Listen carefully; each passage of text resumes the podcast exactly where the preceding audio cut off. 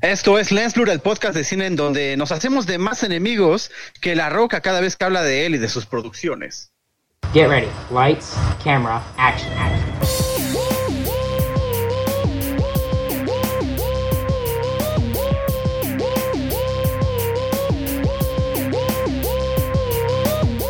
Esto es Lens Blur. Bienvenidos a Lens Blur, ¿cómo están? Hola, hola. Yo quiero saber por qué la roca se hace, se hizo de enemigo. Ah, por su golatría. Yo, yo, yo nunca había oído que se hiciera de enemigos, pero ya sabes que las frases de Raúl carecen ¿cómo de cualquier ¿Cómo sentido. Es el, es el actor mejor pagado de todo Hollywood. Puede hacer lo que se le dé. Ah, sí, sí, sí, parece, sí, pero el dinero no está compensado con el carisma que tiene para los demás. Y eso se ha demostrado, sí, eso se ha demostrado con, con varias personas que, que lo conocen por ególatra. Y eso sí también lo pueden decir, se le, se le ve. Es más, con Black Adam, él mismo, no sé quién le dijo, si se lo inventó, dio por iniciada la fase 1 de DC, así tal cual lo dijo. A mí Ah, muy bien. a lo mejor se lo dijo Zaslav. A mí me Ay, no es como de ese tipo de actores que acapara todo, ¿no? Así como que... Sí, o sea, es de los de mírame, mírame. Así, Sí. eh, eh, eh. ¿a dónde O sea, yo, viendo? yo sí leí eso, pero pues está bien, ¿no? Igual y ya definieron una estructura y aquí va a empezar todo. ¿Y le dijeron a él? O igual, y pues no importa, es el primer episodio de un nuevo debacle. de Ah, bueno, un nuevo debate que comienza aquí en Lensler. exactamente. Ahora. Esta semana se estrena, se estrena Black Adam el jueves, ¿no? Así es, jueves. Y, y, Tenemos Black Adam. bueno, yo, yo he visto que ha, que ha tenido buenas críticas hasta eso. Cosa que me sorprendió porque de los fans. Cosa que me sorprendió porque yo, viendo el tráiler, la verdad es que siento que podría ser al nivel de lo, lo que hemos visto de DC últimamente, que es bastante chafón. Ahí sí, ahí vas. Hoy sí, bastante. Entonces, súper bueno. Pero ahí estás de acuerdo en una cosa, Alex, y estás afirmando que te gusta el estilo Zack Snyder porque es lo más Snyder que pueda haber sin él. Y ahorita que llegue. A ver, no, no te entendí. ¿Es lo más Snyder que puede haber sin él? ¿Cómo? Sí, exacto. Ya eh, DC ya va a abrazar ese estilo totalmente. Y qué bueno, ¿no? Porque hay que tener un estilo. Pero quién dijo Así que esto era, momento- pero quién dijo que esta película era estilo Zack Snyder? Los mismos fans, te estoy diciendo lo que están diciendo los mismos fans que ya la vieron. Los fans, las- es- a los fans te refieres Sí, por tus bots, bots y tus insiders? Eh, sí, digo, sí. nada más para, para especificar. Hablan- si, con fans te refieres a... Yo, yo, por ejemplo, sí leí el, no me acuerdo fue Washington Post. O sea, ya ven que siempre ponen como Órale, sus- Miguel leyendo The Washington Post. Muy bien. bueno, lo vi en Facebook, pero en el Facebook de Washington Post, ¿verdad? Muy bien. Eso está mejor que ¿cuál? El Aristegui, o no sé qué leen ustedes. Pero Ah, o no sea, ya ven no que, los invitan a estos shows de prensa y ponen como las primeras Sí. calificaciones.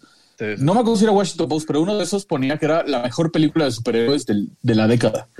Órale. Y yo así como de, ¿qué? Sí. No lo creo. Bueno, la década empezó en 2001, ¿no? Bueno, 2021, perdón, 21, 21. Yo dije, no, eso fue hace 20 años. Sí, es, esa década empezó en 2001, pero la década actual empezó en el 21, ¿no? Sí, sí, sí. Ah, bueno, pero Sí, lo creo. mm, bueno, pues a lo mejor quién sabe. Habrá que verla. Sí, sí, sí la voy a ver. No, le- no tengo tantas ganas, pero pues si está buena, ojalá. Ojalá que el DC se esté redimiendo. Pues no sé, digo, ahorita es natural también de alguna manera, ¿no? Que a lo mejor, o sea, no tuvo tan malas críticas, pero, por ejemplo, en Rotten, pues el 45% te dice pues, algo muy, Sí, pues sigue siendo la prensa amiga de Marvel, seguramente. muy, muy bajo para el stand. O sea, para, para unas cosas dices que los fans que la idolatraron y por la otra dices que es la prensa amiga de Marvel. O sea, ¿quién te entiende, Raúl? Rotten Tomatoes es de prensa, vamos a decirle, eh, em, oficial. Ellos son los que ponen las primeras calificaciones, por eso son los. De hecho, son como 45. Pero Rotten Tomatoes son puros usuarios, no es.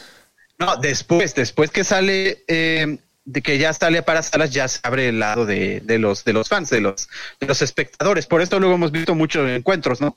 Tanto que a la prensa les gusta mucho y a los fans no, o viceversa. Que a la prensa no les gusta y a los fans sí, ¿no? Bueno, Entonces, pero aquí la 45%, 45% es apenas 5% arriba de Batman versus Superman, que sabemos que fue horrible. Entonces, pues, Sí, ya, sí, sí. quién sabe. Mira, con que lo supere ya, ¿Quién por le ahí está bien. la calificación? A Por Raúl, eso, pero no estamos dando la idea, no estamos dando a Raúl y a los insiders y a lo los que bots. me preocupa, y mira que a mí me cae bien la roca, sinceramente me cae bien. Me, me da risa sus actuaciones y eso me preocupa. Porque ¿Qué te da normalmente actúa, actúa como borrachón, como como farolón, ¿no? O sea, siempre mueve el pecho y mueve los pectorales. Es como un Johnny Bravo del cine. Pues los tiene. Ajá, Ándale, y, y Black Adam en los cómics, según yo recuerdo, porque tampoco es que lea muchos cómics de DC, sinceramente, pero Sí, según no, yo Black Adam recuerdo, no es así. era súper serio y súper Sí. eh, es siniestro, es maligno. siniestro, Malévolo. ajá, medio, medio darts. Sí, Entonces, no no llega sé, de o ¿qué sea, pasó? Shazam? no me imagino a Black Adam aterrizando y diciendo, hey, gente, ¿cómo Exacto. están? Y moviendo los brazos, ¿sabes? Exacto, es, muy bonachón en su, en su estilo. Con su playera Under Armour. Como que no, Ah, como sí, que no y te creerías, no te creerías ese otro tipo de papel, ¿no? Este, diferente Sí. a, lo que Sí, ese acostumbra, sí. ¿no? Bueno, ya veremos, Pero Mario. bueno, veremos si es otro tipo de papel. Ahorita Sí. que dice eso Mario, es un, es un buen reto para él. Si es el actor mejor pagado de todo Hollywood, pues por lo menos que demuestre. Que yo no entiendo por qué. O sea, francamente, ¿no? Porque siempre hace lo mismo. exacto. A mí no me cae mal. A mí no me cae mal como persona. O sea, en las entrevistas así yo lo veo como una persona ah, ah, simpática. Pero como actor, la verdad es que nunca me ha gustado mucho, justo por lo que dice Miguel, siempre es lo mismo. Hasta estaba viendo el otro día, hay, hay unos memes, ¿no? Que salen como cuatro imágenes de, de The Rock en la misma pose, casi casi con la misma ropa, y dice, estas son cuatro películas distintas. ¿No? Y son como- Sí. Es más, adivina cuál es cuál, ¿no? Y tú dices, tú así de en la madre, ¿no? y, Pues y- ojalá y en esta película sí haga algo y es, la, y es la verdad, o sea, como él Justifique ser el mejor actor. es este físico-culturista, entonces siempre en todas sus películas es como el, el héroe de, de acción, ¿no? Físico-culturista. Héroe de es acción, pero con su toque cómico que no sabemos bien si es intencional o no, o no intencional. Yo creo Yo que es, que es como parte de él, porque como dices, lo ves en entrevistas y es igual, ¿sabes? Pues es que no, realmente no es actor, nada más lo ponen ahí y ya le pagan millones de dólares por pararse ahí que- y yo ser creo la que él roca. no se- Yo creo que él no se daba cuenta de ese, de ese tono que tenía como natural cómico, pero o sea, se lo, se lo fueron diciendo y pues ya se la fue creyendo, ¿no? Así como... Sí, pues es que salió en niñera a prueba de balas o no sé qué. Adam, madre. Ah, no, se fue Vin Diesel, perdón. No, y desde Otro que era luchador, o sea, yo sí me acuerdo en la secundaria que llegó a gustarme un poco la WWE. Sí. Y sí me acuerdo cuando era luchador, que era igual, era farolón, era, "Ey, gente. Y ¿cómo hacía está?" caras, ¿no? ¿Sabes? O sea, sí, exacto.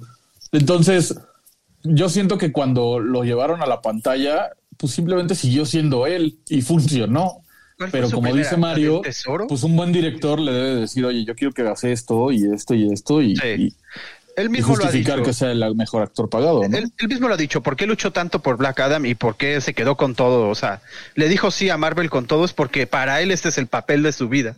Entonces, Pero ¿por qué Black Adam? Yo nunca había escuchado ni siquiera hablar de Black Adam antes de que Pues saliera el trailer de la película. pero sí, Black Adam es mítico, es uno de los villanos más Ay, mítico para los que conocen. DC. O sea, no me vas a decir que en la cultura pop en mundo. general todo el mundo dice, ah, sí, Black Adam. sí, Llevaba sí. años esperando la película de Black Adam. Ahí la pongo. Ahí, sí, no. Raúl. Ni siquiera en la no? caricatura de la Liga de la Justicia salía Black Adam. ¿Cómo O sea, no? Salió en la temporada 3 de la... Ay. Salió en el capítulo 9, en el minuto 15 de la temporada 3, Miguel. Así de olvidable es. O sea, yo no me acuerdo de Black Adam en la, en la Liga de la Justicia. La verdad es que no es, del, no es de los más O sea, no es conocidos. Lex Luthor, no, ni el Guasón, pero, pero sí está en el... A ver, de abajo, o sea, mi, mi punto aquí es, o sea, sí, para los, para los conocedores de DC a lo mejor sí es un personaje mítico o lo que tú quieras, pero si te vas al público en general, o sea, la cultura popular, antes de que salieran los trailers para esta película, yo creo que nadie tenía ni la menor idea de quién rayos era O sea, Black Adam. del común, O sí, o sea, del, del, del público en general. de lo los, mismo que no conocían a Guardianes de la Galaxia, sí, ahí lo, lo entiendo, pero sí es más conocido que todos los anteriores que Marvel ha hecho muy bien famosos, eso sí. Aparte, Y eso no de lo que digo es el, por DC fan ni nada. eso de que es el papel de su vida. O sea, no, no entiendo, no, no, no me sé bien la historia de cómo se originó, si, si le hicieron un fotomontaje o él hizo la foto, pero todo nació de esta foto que sale con el traje de Black Adam Sí, viejísima, ¿no? él Que mismo trae, se postuló, así es. Y él como diciendo un- que era su, su, su villano favorito desde niño, o sea, él diciendo Ok. que lo amaba desde, desde tiempo. o sea, realmente soñaba con interpretar Exacto, este papel. por eso lo pone, el papel de su vida es Estaba pensando en Black Adam después de todo, este, pues ahí Sí. es como prueba, ¿no? Sí, sí, sí. Ahí ya dijo, él mismo se formó, ¿no? Pero a ver, y acaban de decirlo, ¿no? El papel de su vida entonces tiene que proponer algo distinto, ¿no? Y no lo que siempre nos ha dado. Como dice Miguel, bonachón, gracioso sin que esa no es querer, una característica exclusiva de Dwayne Johnson. O sea, hay muchos actores que realmente siempre hacen al mismo personaje. El mismo personaje en diferentes circunstancias. Sí, vaya, el mismo personaje con nombre diferente. Exacto. O sea- Exacto. Yo no le veo diferencia alguna entre Jack Richard y, y Nate- y Nathan Hunt. Yo no le veo ningún. Bueno, es que Nathan Hunt no existe. Se llama Ah, Ethan Hunt, pero Ethan. Nathan Ethan. le puse una N. Ethan Hunt. Yo no sé de qué hablan. eh, Tom Cruise. Es, que ya, saltó a Tom Cruise. Este, o sea, pero antes de entrar a Tom Cruise, o sea, yo sí quería decir, este, o sea, es importante el director que vaya a dirigir esta película de Black Adam, ¿no? O sea, porque, eh, o sea, Ah, este, es tipo este, este tipo de actores como Dwayne Johnson, o sea, que sí son simpáticos, o sea, caen bien, pero, o sea, no tienen como esta esta virtud, ¿no? De ser como versátiles, a lo mejor a la diferencia de un Christian Bale, por ejemplo. Est- estos actores dependen mucho de... De, ¿De lo quién los dirige, no? Exacto. Eso sí Totalmente. estoy de acuerdo. Y quiero pensar que si conoce al personaje desde niño, sabe que el personaje no aterriza y le hace, hey, gente, ¿cómo están? ¿Sabes? O sea, Hola, nena. Sí, sí, sí te sale bien el Dwayne Johnson. El director es uno que ha, ha- ha- ha hecho, hizo la original de La Huérfana y hizo La Casa de Seda. ¿La casa de cera? ¿La de Paris Hilton? Así es. Uy, no, ya le tengo Sí, menos fe a Esa esta la película. hizo. Hizo Gol 2, ahí está bien. Ay, Gol. Y ya. Gol 2 era cagada. Sí, Gol de Seda. Me da risa porque Raúl detrás de su micrófono parece que estamos hablando con Superman. Sí, estoy hablando conmigo de. Pero, Eh, mencionabas a Tom Cruise, ¿no? ¿Es uno de ellos, sí o no? ¿Qué- ¿Cómo? Sí, sí. Tom Cruise es uno de ellos. Yo creo que se ha hecho así porque los Exacto, exacto, ese, es el punto. Tom. Cruise no era, pero sí se convirtió en uno de esos actores que ya siempre hacen lo mismo. Tom Cruise es interesante porque el al principio de su carrera, o bueno, bastantes años, durante la primera parte de su carrera, era un actor que te daba distintos papeles y, te- y hacía distintos tipos de películas, eh, principalmente eh, de drama más que de acción. ¿no? Y te, daba, y te daba buenas actua- actuaciones, como en eh, Top Gun, como en A Few Good Men, como en La Firma, Entrevista con el vampiro, esa también. En Rayman también. Rayman. Rain Man. O sea, era un actor que sí era más eh, versátil, pero cuando llega a, a hacer Misión Imposible y empiezan a hacer como tantas las secuelas de Misión Imposible, como que se le cambió el chip, ¿no? Como que se eh, le empezó a gustar mucho a lo mejor la parte de hacer las películas de acción y hacer sus propios eh, dobles de acción. Y llegó un punto en el que ya dejó de lado todo lo demás. Ya se dedicó completamente a hacer siempre películas de acción, principalmente eh, de Misión Imposible. Eh, y ahora es, es lo, que, lo que hace siempre. Entonces, independientemente. Sí, exacto. O sea, si tuvieras, si viéramos hoy en día una película de Tom Cruise que no tuviera nada que ver con acción, este, hasta te brincaría, ¿no? Ya este, como hacer, verlo Es interpretar. verdad. muy Ya esperas las explosiones y todo. Sí, sí, es cierto. Sí, ya esperas en qué momento esté colgado de un satélite entrando a la Sí, sí. atmósfera de la Tierra o algo así. Pero entonces ya está haciendo Misión Imposible y en el cuando tiene tiempo hace otra cosa, pero igual. Pero otra cosa, pero igual, ¿no? Bueno, la- las dos, las dos, este, Pero, por ejemplo, en, en Top Gun no, no hizo lo mismo. en Top Gun Maverick, ¿no? No, por Top eso Gun es Maverick, me refiero. la Es justo lo que iba a decir. O sea, las dos excepciones que yo le, le veo son justo Top Gun Maverick, que acaba de salir este año, que sí respetaron bastante bien eh, cómo era la película original. Y una que salió hace como, que será como cinco o seis años, que se llamó Barry Seal, que era como un, un este traficante de. O sea, era, un piloto que traficaba. eh, o más bien que servía como mula para traficar drogas, pero realmente estaba eh, trabajando para la CIA. Pero no era de ¿Barry acción. qué? Barry Seal. Seal. Ajá. Eh, ese, y esa, esa fue diferente, o sea, porque no, no la hizo de, de héroe de acción. Entonces son las, los dos ejemplos que yo le recuerdo recientes en los que no hizo lo mismo, pero en general, Y sí, Guerra como de que... los mundos cuenta? Sí, ¿verdad? Sí, Guerra de los Mundos al final es diferente, es de ciencia ficción, pero también es Tom Cruise, el héroe corriendo y salvando a sus hijos. es y- verdad. Corre de los aliens. No, yo sí lo veo un poco diferente. Aunque, por ejemplo, o sea, me refiero a Guerra de los Mundos. Pero, por ejemplo, me viene a la mente la de la momia y sí, es igual. O sea, La solamente que momia. lo, lo persigue una momia. Además, la momia es Pero malérrima. Es. Sí, malísima. Sí, sí, sí. No, Eh, pero aparte, o El sea, último sí, o sea, sí tiene varias hay películas interesantes, o sea, la misma, este... Ah, sí, ya me acordé de otra. Esta de Kubrick, ¿no? La de ojos bien cerrados. Ah, claro, sí. Noventas todavía, ¿no? Pero, o sea, O sea, no, no se puede decir que es una lástima, ¿no? Porque al final de cuentas es un actor que encontró su nicho y pues, o sea, ya se consolidó a partir de eso y, o sea, no se le puede reprochar, ¿no? Porque, o sea, o sea, sí tiene prueba de que es buen actor, o sea, en películas, eso sí. a películas de Sí, acción. pues hace lo que quiere. Sí. Sí. ¿A ustedes les gustó Aunque- el último Samurai? Aunque yo sí se lo, yo sí se lo reprocho porque pues, fue la cientología lo que le hizo así. Ah, sí, esa fue la cientología. Bueno, la cienciología El último Samurai, la verdad, nunca la vi. No, yo Ah, bueno, otra que, otra que es buena, que, que esa no es, no es tan reciente, pero también se sale un poquito, es la de Colateral, en la que Oh, sí. es un asesino a sueldo Sí. que, que va en el taxi con Jamie Foxx. Sí, sí, esa está muy buena.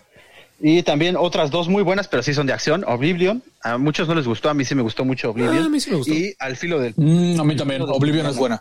Aunque Oblivion siento que también es medio medio Tom Cruise haciendo algo de acción, ¿sabes? Vaya, si, si dices Oblivion y al filo del mañana en la misma oración, yo no sé cuál es cuál. Ajá. O sea, a, a ese grado.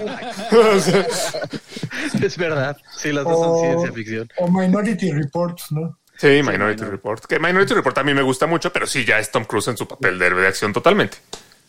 Sí, sí, Sí. Bueno, pero está bien, a todos les puede dar. ¿Y quién mejor que él, no? Bueno, pero al menos, al menos Tom Cruise sabe- sabemos que, que sí puede, puede si quisiera hacer otras cosas. Hay otros actores, por ejemplo, como Adam Sandler o Ben Stiller, que eso sí, desde que nacieron han hecho el mismo papel y prácticamente imposible que cambie. No. Adam Sandler no. Güey, tiene una en la que hace algo diferente, que es la de Uncut Gems. No, dos. No, ¿Cuál es? La de Uncut Dimes y la de James, la del basquetbolista actúa diferente. No, es la No sé cuál es la del basquetbolista.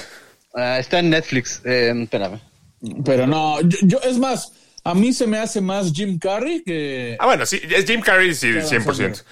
Bueno, pero Jim Carrey, sí, Jim Carrey siempre, aunque los papeles, lo, lo curioso de Jim Carrey es que aunque los papeles o las películas sí sean diferentes, él pone su mismo papel en el, en el personaje. O sea, puede ser la máscara, o puede ser el acertijo, puede ser mentiroso, mentiroso, pero él es el mismo con sus muecas y, y su... Yo creo que ahí están los dos lados del- de la balanza, ¿no? O sea, por un lado, Tom Cruise sabemos que puede hacer cosas diferentes, pero la industria lo busca para hacer lo mismo porque hacen lo que es mejor o lo que más vende. Y por otro lado, la industria busca a Jim Carrey porque todos sabemos que eh, muy en el fondo es un buen actor. Entonces lo buscan para hacer cosas diferentes, pero siempre hace lo mismo. Es que Jim Carrey es como el Eugenio Derbez de, de, esta- de Estados Unidos, o sea... Espérate, espérate. Ay, espérame, déjame termino de decirlo, chinga. Ah, bueno, bueno. no sabes ni lo que voy a decir y ya estás. Ya me voy. A lo que me refiero, Raúl, antes de que an- antes de que te pongas tan loco, a lo que me refiero es que sin importar el papel que tú le pongas a, a Jim Carrey, lo va a actuar igual. En ese sentido es muy parecido a Eugenio Derbez, porque Eugenio Derbez le puedes poner al burro de Shrek, le puedes poner a su óigame, no óigame, le puedes poner a quien sea, y siempre lo actúa igual y hace los mismos ademanes y hace los mismos chistes. No, no quiero decir, no quiero decir que estén hasta el, al nivel. Eugenio Derbez lo puedes llamar para Sergio Tormenta y hacer un astronauta y hace lo mismo. Sí. No, claro que, claro que hay sus excepciones. Está Truman Show, está Eternal Sunshine of a Spotless Mind, pero ay, vaya por, o sea, Eugenio Derbez también tiene alguna que otra excepción. Eterno resplandor de una mente sin recuerdo, sí. Pero Truman Show hace lo mismo. No, no, no. Hasta Eh. es más drama. No, en, en esa sí no se pone a hacer sus caras y así, Sí, no. según yo. No. No. Cuando es Truman, sí. Antes de enterarse, Pero sí. un poco, o sea, se va al espejo y hace caras, pero no es eso toda la película.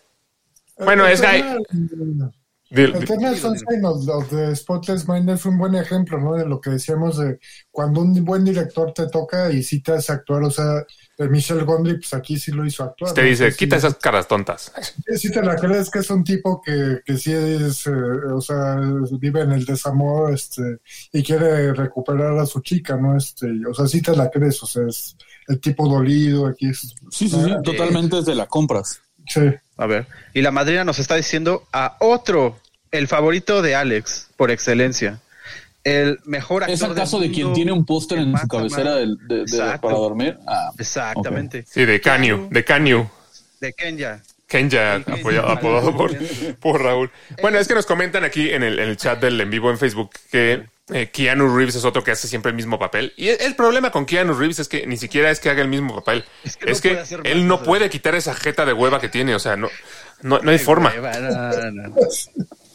No, no, no. Tienes que ver su mejor película que sale con Ana de Armas y nada, no, ni me acuerdo cómo esa Raúl, o sea, tú velo en máxima velocidad, desde el principio de su carrera, velo en máxima velocidad, en Matrix, en estas de John Wick, y, y siempre es el güey con su cara así. Puede, puede estar peleando, pero la cara no se le mueve. O sea, es la Uy, es- máxima velocidad es un peliculón. Sí, esa es buena. Y eso que sale la la es Julia. que Keanu Reeves sí tiene como el este defecto de que es una- un actor que tiene muy poca gesticulación. O sea, yo, yo me acuerdo de una película romántica con Charlize Theron este, que a mí me gustó. O sea, se llama Dulce Noviembre. Este, ya Pero sale Keanu. ¿No era con Winona Ryder? No, no, este, Char, eh, Ch- eh, Cha- Charlize, Charlize Theron, sí es Charlize Theron la que A ver. Dulce Noviembre. eh, Sweet November, sí, este. Yo sí la vi. O sea, aún en esa película, o sea, la película está buena, pero, o sea, es un problema que tiene que tiene Keanu, que tiene tan poca gesticulación que aún, aunque sea de diferente género, o sea, como que no lo sientes así. Sí, tiene una cara que es como la cara de Tom York, pero en el cine. Una, una cara que te, pro- que te provoca hueva. No, aquí sí yo, yo me voy. Ya, cancelado. Yo también. ya, nos, gracias. Nos vemos la próxima. No, fíjate que es que una cosa es que siempre hagan lo mismo, o sea, que no sepan hacer otra cosa, y otra cosa es que no sepan actuar. Porque en el caso de Keanu Reeves, yo siento que más bien es que no sabe actuar. Es bueno como personaje de acción, y por eso lo vemos que en John Wick, que en Matrix, etcétera, etcétera. Pero inclusive en, un videojuego, ¿no? Que él era como el coprotagonista de un videojuego. Sí. Y, y- y en el videojuego sí se la compras, que no es Keanu Reeves y es el del videojuego, de- porque no tiene que actuar, es todo. Eh, Cyberpunk. eh, sí. pero realmente eh, tú ves, por ejemplo, en John Wick, las escenas de acción están súper bien porque el tipo, pues, sabe hacer escenas de acción. Pero las escenas, por ejemplo, cuando llora por su perro o cuando está triste por su... Ahí es donde dices, madres, este güey no sabe actuar. Yo siento que ahí es más que no sabe actuar. Puede ser, puede ser. Sí, de Pero acuerdo. es muy querido. Lo queremos mucho y, y que viva mucho. Es una gran persona, es un Es tipazo. una gran persona. Y hay- otros, ¿no? O sea, por ejemplo, eh, Melissa McCarthy siempre hace el papel Sí, a ver, así como de la, de la gordita bonachona simpática, Ay, no, no. Pero es que igual, igual que Rebel Wilson. Sí, no, son la mismita esas. Mm, Rebel Wilson, Ay. sí. No, no, no, de esos de tengo carácter y pero es todo, o sea, no sé, o sea, te cae mal, no sé si me entienden. O sea, la verdad, y Melissa tuvo su tiempo, su boom, donde fue, era la mujer cómica por excelencia requerida, pero yo creo que ya se estancó ahí. Yo creo que llegó con los. No, Yo creo que cuando salieron los cazafantasmas ya. Estuvo nominada, ¿no? Sí. ¿Qué? Melissa McCarthy una vez hizo un papel serio y estuvo nominada, según yo. Ay, no me acuerdo. ni nada. No, eh. A ver, déjalo. Según yo sí. Puede, puede ser que vez salió en una. sí, no sé. Sí, creo que sí. Ahorita que, ahorita que, ahorita que lo dices, sí. No recuerdo bien qué película, o qué, este, pero sí se estuvo nominada para algo. Eh, yo lo que, que quería decir de Melissa McCarthy es, tiene la virtud, o sea, se agarraron como a esta actriz que tiene como todo el prototipo eh, gringo, ¿no? O sea, una Estereotipo. actriz, este, como, eh, un estereotipo gringo, este, una actriz así que, o sea, tiene su complexión, este, eso le da como mucha, mucha ventaja, ¿no? Para agarrar este, varios tipos de papeles como eh, cómicos, este, cómicos sobre todo, ¿no? Pero, o sea, yo no le recuerdo ahorita un papel así como dramático, este, Pues en la de Tammy, No. no sé si la vieron. pero tiene esa ventaja. Entonces, digo, ahorita para, para hablar de este tema, ¿no? De actores que siempre, actri- o actrices que siempre hacen el mismo personaje, el mismo papel, este, a lo mejor aquí es por este caso, ¿no? Porque como tiene un est- estereotipo muy marcado de Sí, es. Doca ella, a lo mejor por eso le cuesta trabajo salirse, ¿no? De, de hacer otro Eh, tipo pues de es, es como Jack Black en mujer. Como Jack Black. Puede ser. Sí, Jack Black también es así como el gordito, como el gordito cagado. En, ju- en 2018, Melissa McCarthy estuvo nominada para mejor actriz por la película de Can You Ever Forgive Me? Ah, ¿Podrás sí, es una, Con que es como una asesina, Grant, ¿no? Con Richard Grant, ajá. Y, y la verdad es que ahí hacía un muy buen papel, o sea, sí hacía un papel Ah, esa sí serio. no la vi. Ya ven, que mejor se deberían de quedar ahí. Bueno, pero para todo hay excepciones, para todo hay excepciones. Eh, ¿qué, qué me dicen, por ejemplo, de Liam Neeson? Liam Neeson era un actor que llevaba una... No puedes decir que Liam Neeson siempre hace lo mismo. A ver, escúchame, no escúchame. No, no, no, no, no. Carajo, es que no pueden, no pueden dejar que terminar una idea ustedes sin reaccionar.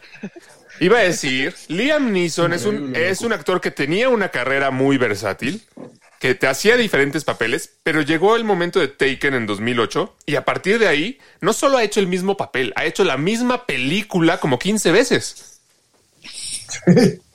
Pero ya se consagró, puede hacer lo que se le dé la gana. Yo no, no- no le estoy criticando, nada más estoy diciendo que hace siempre lo mismo. Fue Jinn, fue Ra's al Ghul. Sí, pero todo fue esto previo, previo a su papel en Taken. ¿Fue antes? ¿Antes de Taken fue en 2008. Taken fue en 2008. Eh, Big Games es 2005. Sí, sí, sí. Este, o sí, sí es cierto, o sea, este, Liam Neeson tiene películas hasta importantes, o sea, esta de, de la misión de los 80 todavía con De Niro, este, un peliculón. este, No, la lista de Schindler. la lista de Sí, sí, Schindler, este, entonces llega Taken y ya, o sea, las mismas productoras, los mismos directores, pues ya conocen su fórmula, ¿no? Y dicen, ¿sabes qué? Pues te, te llamo, ¿no? Es que yo creo que Es ni, que yo ni- creo que ese es otro caso como el de Tom Cruise, ¿no? Que decíamos, sabemos que puede hacer cualquier papel, que es un actorazo, que es una leyenda, pero las productoras lo buscan para este tipo de papeles porque pues eso es lo que ahorita vende o lo que en su caso vende. es que yo creo que ni él se Pero- imaginó que Taken iba a pegar de la forma en la que pegó. Sí, no, ni de pedo. Y cuando, y cuando sucedió, fue así de, ay, esto está muy divertido. Y empezaron a salir un par más y de repente, y de pronto ya era como su sello. Y entonces ya, película que tú veas de Liam Neeson anunciada, ya sabes de qué se va a tratar. I will find you. O sea, ya sabes, ya sabes qué vas a ir a ver. Y la vas a ver de todas formas, pero ya sabes lo que va a ser. Porque aparte mantienen un estándar de calidad, ¿no? O sea, son palomeras, pero hasta cierto punto. No, y son muy buenas. divertidas. O sea, Taken es una gran película. Sí, ¿No sale Taken es en bueno. comedias románticas? Salió en Love Actually, por ejemplo. Love Actually sale Buenísima Sí, película, por ejemplo. El silencio de Raúl. Sí, sí. Eh, pero sí, o sea, pero ahorita pues, cualquiera de Liam Neeson es igual. Y, y es raro porque, porque es, es eh, un actor que no había sido un actor de películas de acción siempre y llegó a la tercera edad y fue cuando se convirtió en uno. Entonces es lo que, lo que también como que llama un poco la atención. Aparte, ¿no? una edad rara para convertirte en un actor de acción, ¿estás de acuerdo? Sí, sí, sí. Sí, sí. Bueno, pero también el, el físico, o sea, es, es alto, este, sí tiene como este tipo como de, de físico ágil, ¿no? Esto, o sea, entonces de alguna manera no te hace tanto ruido, ¿no? Que, lo, que todavía lo agarren para... para ese Yo creo que su peor papel nunca va a dejar de ser Ra's al Ghul. Es el peor Ra's al Ghul que yo he visto en mi vida. Ay, Dios mío. ¿Cuántos Ra's al Ghul has visto en tu vida para empezar? o sea, digo, 70. Dos. El de la caricatura. Dos para que lo sepan. Dios Y es, mío. Y- para es sepan. mejor el de la caricatura. Ay, no. Oigan, y a mí me pasa lo mismo que a Alex le pasa con Keanu, a mí me pasa lo mismo con Julia Roberts. Con Julia, Ro- Julia Roberts. Solo de verla. bueno, Julia Roberts hace papeles parecidos porque hacía muchas comedias románticas, pero es muy buena. Sí, Por eso, aquí- pero- Aquí sí, yo, o sea, Raúl, o sea, Julia Roberts es el estándar de las comedias románticas. Pero hasta- Por Dios, no, pero hasta- mujer bonita, la boda de mi mejor amigo.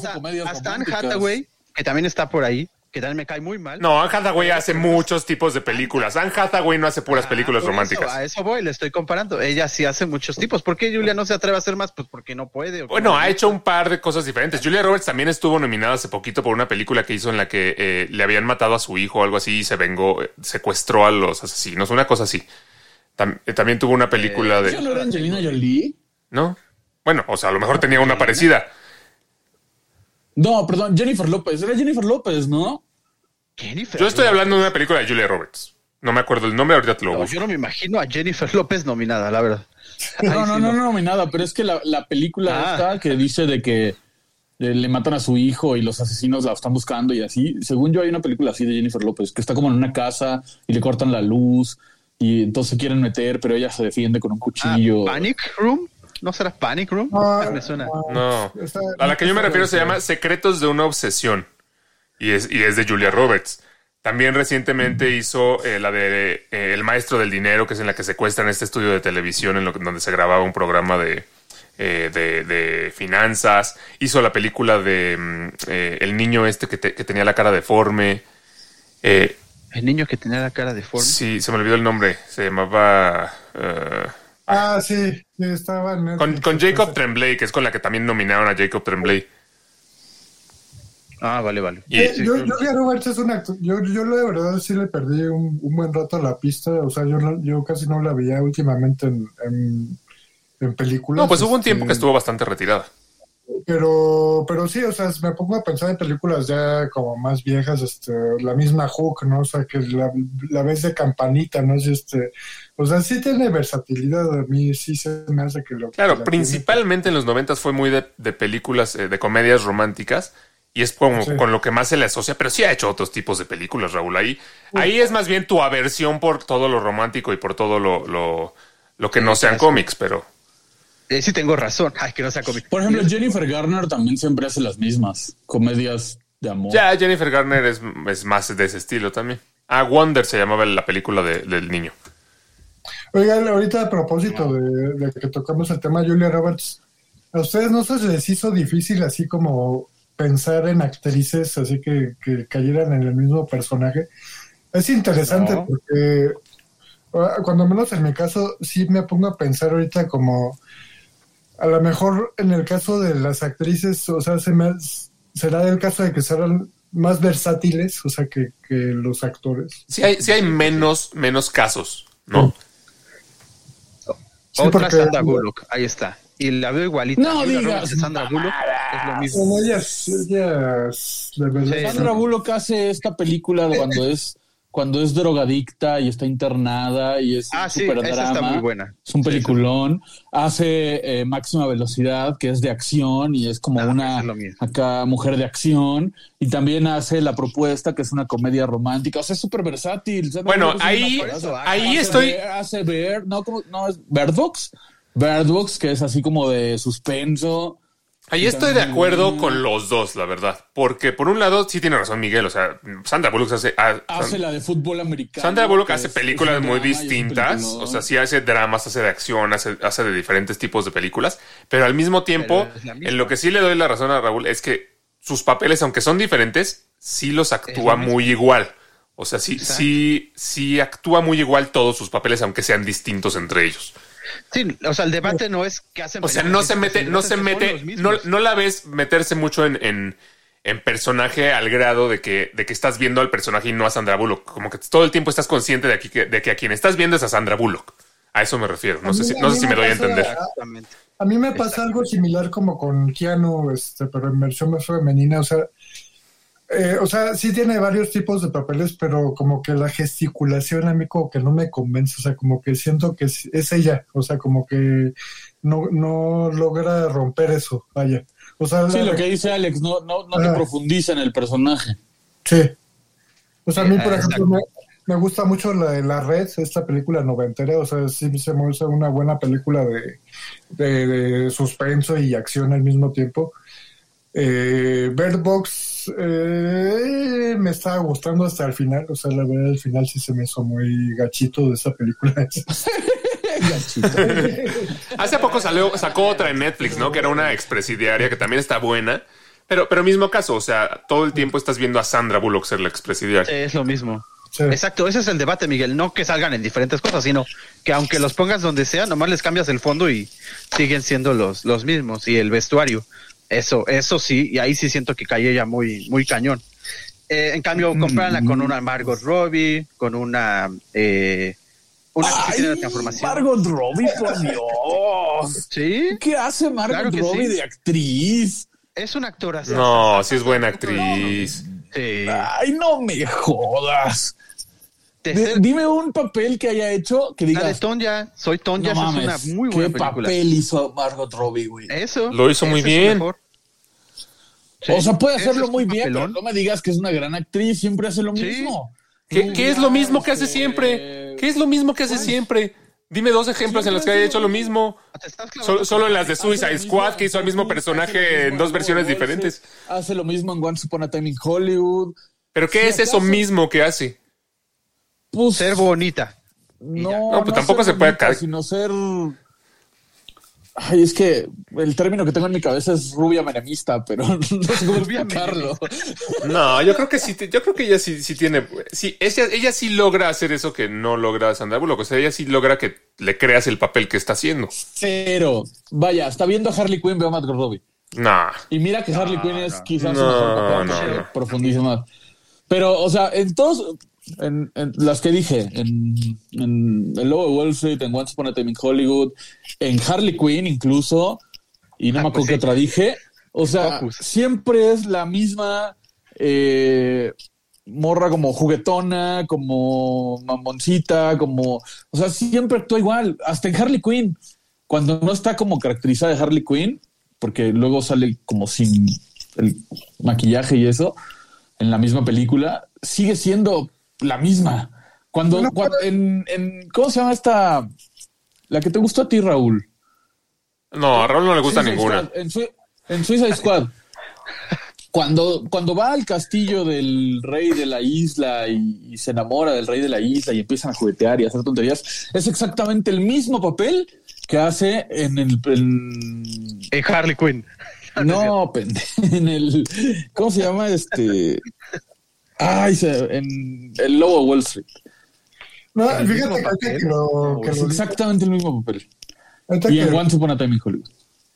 Ahorita que lo dices, este, yo vi, acabo de ver la de Amsterdam hace dos semanas casi. Este, está buena la película, pero sin em- sale Margot Robbie, este, sale nuestra querida Anya Taylor Joy también, o sea que sabemos que es súper actriz, este. Sí, ves sí, escenas de, de las dos, este, compa- compartiendo cuadro, este, o sea, se la come totalmente a Anya Taylor Joy a Margot Robbie, o sea, porque Ah, bueno, no, ahí sí hay niveles. no, sí, no- ahí no sí. tiene cambios Margot Robbie, así como en su, en su manera Y la de cara de Siempre Alex. igual. de No, no he visto Amsterdam todavía, nomás, no, no interpretes mi cara, Raúl. Sí, yo, Ah, bueno, bueno. sí, es que sí considero que es buena actriz Anya Taylor-Joy, pero ustedes están obsesionados con ella. ¿no? Sí. Sí, tiene muy buen elenco. Sale, sale De Niro, sale Christian Bale, Es sale, un súper elencazo y le ha ido súper mal a la película por lo que vi. sí. salen varios. Ahí está. Entonces tenemos, ah, pues sí, como tú dices, poquitas actrices, pero de que hay, hay, ¿no? Sí, pero no al nivel, no al nivel de Schwarzenegger, no al nivel de Bruce Willis, no al nivel de Sí, Sylvester no, Stallone, que realmente siempre hacen el mismo papel, ¿no? Sí, sí, sí. O sea, las actrices... Hay, hay otro caso que se me hace interesante, el de Richard Gere. Este, Ese es un ejemplo de rubia menemista. Ah, ok. Ese es el papel que siempre hace Margot Robbie. Claro que no. Siempre, siempre hace ese papel. ¿Cuál tiene Harley Quinn rubia menemista? No, bueno. Hay otro caso que se me hace interesante, que es el de Richard Gere. Este, Saludos a Jorge Pinarello. Yo acabo de ver una película que, que es muy buena, que se llama Primal Fear, que ahorita está en Netflix. Ah, yo también la vi en Es Netflix. buenísima. La Es mi, del ter- mi tercera película favorita de Edward Norton. Qué buena película. Sí, Este, sí. La otra es- película- Digo, está- estaremos de acuerdo que Edward Norton es quien se lleva la película. Sí, ¿no? claro, claro. Pero también el Ricardo, no manches. Pero Sí. Richard Gere aquí, aquí sí me gustó. O sea, Me sorprendí. sí le da matices a- al abogado, ¿no? Así como, Bueno, pues es que yo a Richard Gere yo no lo pondría en esta lista. No, porque Pero quitando eso- todo eso siempre es el galán acá. Ay, siempre. ¿En cuál? En Mujer Bonita. Y ya. Mujer bonita, todas las 77 que tiene de. ¿Cómo se llama? 77. De, Dijiste una, no pudiste, no pudiste decir una segunda. No, yo a Richard sí, Gere no lo Noches pondría. de tormenta. Noches de tormenta. O sea, sí, hacía comedias románticas, pero yo no lo pondría en, en una lista en la que siempre hace el papel igual. No, para nada. Por eso, ¿de Bueno, qué es que por ejemplo ahí, en mi caso, por ejemplo, a mí me dices Richard Gere y me lo imagino siempre en ese papel. No me viene a la mente una película algo diferente. bonito. Acá. Es más, Richard Gere es tan versátil que lo ves cantando The Wall, lo ves este, en fútbol picante haciendo, eh, eh, No, bueno. a- hablando de, de su hijo Rafael Puente Jr. Lo, ve- lo ves, lo ves en el Estado de México siendo el gobernador Arturo Montiel. O sea, Está en todos lados. Es muy Richard, no, ya. le- Qué mal. Ya empezamos con los chistes tan temprano. Tan temprano. Ya llevamos 40 minutos de programa. No, pero acepta, Alex. Cuando piensas en Richard Gere, no piensas en otro más que en persona con dinero, guapetona. No, no es cierto. O sea, sí, sí, sí. O sea, a lo mejor sí pienso en película, en comedia romántica, pero eso no quiere decir que siempre haga el mismo papel. O sea, hay una diferencia. Igual que con Julia Roberts. O sea, sí, sí es algo con lo que lo relacionas. Es algo con lo que lo relacionas, pero no quiere decir que siempre actúe igual. A eso me refiero. Pero lo relacionas con eso porque la mayor parte de su trabajo es ese. O sí, pero es ese tipo de películas, no necesariamente que su actuación siempre sea la misma, ¿no? Sí, ahí cambia el, Ah, puede ser. el enfoque, ¿no? Ya, ya tiene más que ver con el estilo de proyecto que agarras y con el que te consolidas, ¿no? Este, por ejemplo, Clint Eastwood, este, este ya veteranazo actor, este ya de 92 años, creo. Este, Más, Sí, ¿no? pero ahí sí le sí, llamas. Ahí sí le crees, ¿no? Es, es un actor que pues, se consolidó, ¿no? Con los westerns de los 60, ¿no? Este, luego ya hizo películas así como Es el Bad Grandpa. eh, La fuga de Alcatraz, este... Entonces es un, un tipo de actor que ya, o sea, te la crees, ¿no? Este gran Torino, este veterano de la guerra de Exacto. Pero este- sí le crees, eh, Pero es con más él por el estilo, ¿no? O sea, porque estilos Exacto. que los forjaron, este, y sí te lo crees. ¿no? No, pero él, él hace películas, él, él dirige su- la mayoría de las películas en las que sale y, y hace películas distintas. Su papel es- normalmente sí es así como del señor gruñón, pero, pero, no, pero sí se la crees. Yo, yo sí, a él sí, mis respetos para Sí, Clint. a él sí le creo, claro. Con One Million Dollar Babe, así se llama, ¿no? Million Dollar Baby. Million Dollar Babe, yo lloré con él, o sea, y Gran Gran Torino, que, o sea, aunque es lo mismo, el Gran Pavadas. La, la mula, Sí, la- es, es- bueno, es muy bueno, también. Clint. Sí, sí, sí. Él sí no lo, lo metería. Yo En tengo, yo tengo sí- un ejemplo, A ver, dilo, dilo. pero es un ejemplo bueno, creo yo. O sea, en este caso Bueno, es de como... que sea el mismo. Ajá.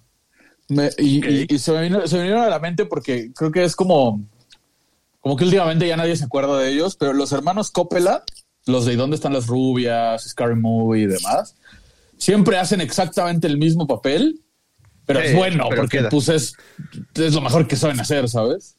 O lo único. Es que son negrito O lo único. Lo único. Sí, no, no me lo imagino en otra cosa. Hubo uno de los dos, la verdad es que no me acuerdo cuál de los dos, porque pues para mí los dos, El de como siempre los veo juntos, no, lo- no sé cuál es cuál. Sí. pero este, pero hubo uno de los dos que una vez sí hizo una película por su cuenta, este, más seria, pero la verdad no me acuerdo de cuál fue ni, ni cómo le fue a la película. Pero en general, pues ellos siempre hacen como el mismo estilo y de papeles y de, de películas, ¿no? Y es bueno, o sea, pues es lo que saben hacer. Sí, eso sí. Y yo les pregunto uno que no sé. Hay muchas películas de él me gustan, pero a la vez hace siempre el mismo, ¿no? Mark Wahlberg. Hace siempre. Mm, es que, es que ese es el caso como el de Yu- como el de Sandra Bullock. O sea, Mark, Mark Wahlberg hace diferentes películas, diferentes papeles, pero en todas es Mark Wahlberg, que, bueno, es el actor favorito de Mario, pero a mí luego sí me llega a caer mal. Sí. Y yo, por ejemplo, ahí lo veo Pero como el Mario de cae mal o, Reeves, o Mark. Ah. ¿Cómo? que hace diferentes papeles, pero no sabe hacer otra cara. Siempre en todas sus, en todas sus películas está, hace la misma cara. Sí. Sí, es que no, no hay, no hay diferencia entre el Mark Wahlberg de eh, Ted con el Mark Wahlberg de El planeta de los simios, con el Mark Wahlberg de la película de los bombazos en Boston. O sea, como que sí, sí, es Mark Wahlberg. Estás viendo a Mark Wahlberg. Infiltrado. The es Happening. película El- más el. Mark Wahlberg de The Happening es el mismo Mark Wahlberg de todas sus otras películas. Sí.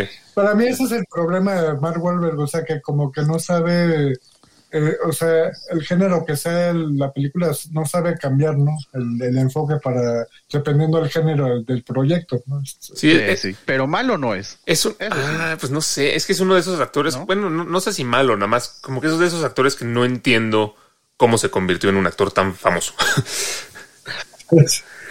Era, era rapero.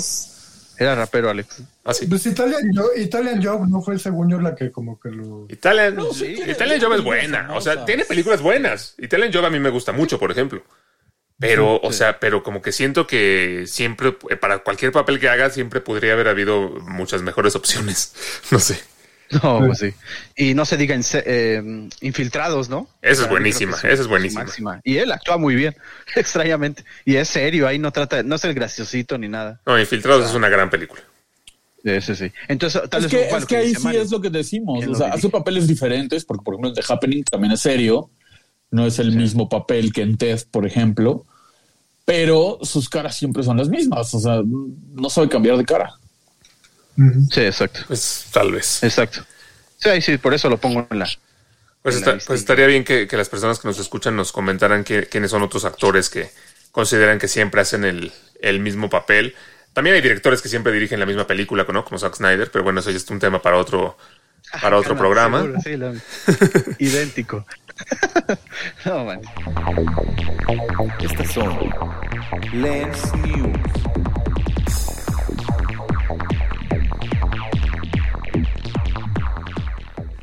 Oigan, antes de pasar a las noticias ya tal cual, me gustaría eh, comentar que esta semana se estrenó el último episodio de She-Hulk. Ya habíamos platicado un poquito sobre, sobre esta serie, eh, pero muy, muy a grandes rasgos. Pero sí quisiera como conocer sus cuáles son sus impresiones ya habiendo visto la, la serie completa. No, no. Si tuviera sonido de retrete o de pedo, tipo, ahí lo pondría. De diarrea lo pondría. La verdad es que es una serie que a, a mí Sí. eh, Sí, no, no. al principio me, sí, sí me estaba gustando en el sentido de que me entretenía. O sea, se me, se me hacían simpáticos los episodios, como que pues, era como una comedia que no llegaba ni siquiera a ser. romántica. Como que no llegaba a ser chistosa ni siquiera, pero como que te entretenía. Y algo que me sucedía constantemente es que eh, avanzaba el capítulo, parecía que algo iba a pasar y al final no pasaba nada. Y así se mantuvo durante toda la serie. En el penúltimo capítulo, eh, como terminaron las cosas y como dejaron em, abierto para que llegara el final de temporada, yo dije, ah, ok, por lo menos aquí ya como que eh, tomó un poquito de forma, están sucediendo cosas que tienen que ver con cosas que sucedieron anteriormente en la serie. Y llega el último episodio y nuevamente no solo no pasa nada, sino que la forma en la que lo resuelven se me hizo tan estúpida, pero tan estúpida. O sea, se, se me hizo Pero que horrible. resuelven qué, ¿no? O sea, Sí, bueno, con lo que resuelven lo poco, lo poco que lograron como que enredar. Dime, dime que no estás hablando de She-Hulk. Bueno, si hubieras escuchado la introducción que di a esto que estamos hablando ahorita, si hubieras puesto atención, sabrías que sí estoy hablando de She-Hulk. No digas mamadas entonces. Güey. Es el mejor güey. final de una serie No, que he no. hecho de Marvel. No, no puedo creer además que tú digas eso, siendo tú el que fue el más crítico de la serie durante todo, durante toda la temporada y el capítulo final es el peor de todos. Y no lo niego. La serie en general, los ocho capítulos que duró fueron malísimos. Pero el noveno, que es el final, es una final de temporada sublime. Le da sentido a los ocho capítulos malos. No, no, no, Le al final es como que dice, bueno, ya vieron ocho capítulos que no tienen ningún sentido, entonces ya nada más bórrenlo de su memoria. No pasó nada de esto. Ok, No, bye. Es que tú estás, es que lo están viendo mal. O sea, tú estás diciendo, en ocho capítulos no construyeron nada, no hicieron nada, no desarrollaron Tal nada. cual. Y no es cierto. O sea, yo hace dos semanas decía lo mismo, pero una vez que ves el capítulo final dices, oh por Dios, desarrollaron justamente estas opiniones, que, que todos nosotros saltáramos y dijéramos, ah, qué mala es, ah, lo hicieron mal, ah, el CGI, como que She-Hulk torqueando, ay, qué mamada, culpen a Kevin. Y entonces llega She-Hulk en el último capítulo y dice, están bien pendejos, güey, todo fue a propósito. Porque- ¿Para qué? ¿Quién sabe? para, romper la cuarta ¿para qué lo pared, para hacer una autocrítica a Marvel, para hacer una autocrítica a sus propios defectos. O sea, la misma serie no solo se ríe de sí misma, no solo se autocritica y dice, sí, la neta, tenemos un pésimo CGI. Ah, sí, la neta, este, tenemos estos problemas de guion, sino que critica todo el UCM en general. Es como si, como si al final la serie dijera, bueno, está bien, todo lo que, todo lo que nos criticaste tienes razón. Es sublime. Güey, ¿para qué lo si- hacen? Siento, exacto, o sea, sea, siento, sí, siento que los escritores de esta serie, o sea, cuando fueron desarrollando toda la temporada completa, fue así como que fueron escribiendo, como que no terminaba de cuajar ninguna idea, nada más iban poniendo cosas a lo, a lo güey. Y llega el último capítulo y dicen, No, no, no, pues no, al final de cuentas nunca logró cuajar nada. ¿Cómo le hacemos como para explicarlo sin, sin volver a escribir todo? Ah, pues ya sé, pongámosle que digamos, este, fue a propósito, todo fue una pendejada para que ustedes este, se, se quejaran. y ya, y así lo cerramos. O sea, pésimo. Eso te lo creo en un capítulo, pero desarrollar todo eso. Es que no puede ser vale que tú no nada. estés de acuerdo, Raúl. No ¿En puede ser que tú no estés de acuerdo. No, entiendo lo de la cuarta lo creo pared, porque que es un también lo No, pero durante la 70 serie rompe la 80. cuarta pared de manera eh, ok. Pero ya este último en la que ay, hasta se sale del cuadrito de Disney Plus y llega al cuarto de los escritores y no sé qué. Así ay, es no. No, o sea, a ver, Raúl lleva cuatro Sí, años en este programa diciendo, ah, es que pinche Disney no respeta la esencia de los personajes. Ah, ya me voy porque No, no. Disney nos ofende y nos ilusiona y es una basura y es un villano y no nos, no nos da los personajes que queremos. Bueno, Bueno, no, pero- Disney dice, voy a hacer una serie de She-Hulk. ¿Cómo Sí, es sí. She-Hulk en los cómics? La, la principal característica de She-Hulk en los cómics es esa, que está peleando contra contra Titania, por decir algo, y de pronto voltea hacia la hoja, la rompe y les dice a, a su dibujante, que es John Byrnes, oye, estás escribiendo puras mamadas, cambia esto, pone esto, dibuja esto, y entonces en el mismo cómic se ve como John Byrnes está dibujando las cosas que She-Hulk quiere. Por eso ¿Qué hicieron sí, en este capítulo? no She-Hulk volteó a la pantalla y dijo, ¿en verdad quieren esto? No creo. Se salió de la pantalla, fue a hablar con los guionistas y fue y pidió lo que O sea, po- pon tú que esté padre esa forma de respetar el cómic, pero, pero si por lo menos o sea, al hacer eso, por eso, o sea, ok, pon, pon tú que sí. Pero este, al hacer eso, pues por lo menos esperarías, ah, ok, bueno, entonces sí, sí lo acabamos padre, o sí, o sí lo corregimos y sí escribimos algo bueno a partir de esta salida de la cuarta pared. Yo lo hago en el primer capítulo o en el dos. Exacto, o lo haces en los primeros capítulos y lo, y lo demás continúa bien y lo haces constantemente. No le haces al final como para decir, ah, bueno, todo fue una pendejada, ¿eh? No se fijen. Ay, no mames. O sea, la serie sigue siendo mala. No me malinterpreten, la sigue siendo mala.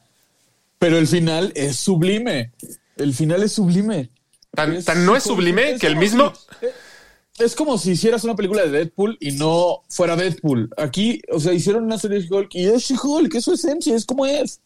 Tan, Por eso sí, pero te estoy diciendo de cómo no es una patada en los. tan no le tuvieron fe. Aparte de todo, te confirman película de World War Hulk.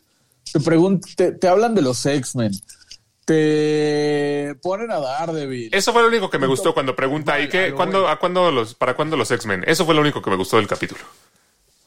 Inclusive, aparte, o sea, tomen en cuenta que una cosa es She-Hulk en su serie y otra cosa es la serie de alguien más con She-Hulk. Es obvio que en la serie de Born Again de Daredevil va a salir She-Hulk, No, por favor. pero Ahora ya no. bueno, por lo menos así ha sido en los cómics, no, no, para no, tu que tranquilidad, Raúl. seria.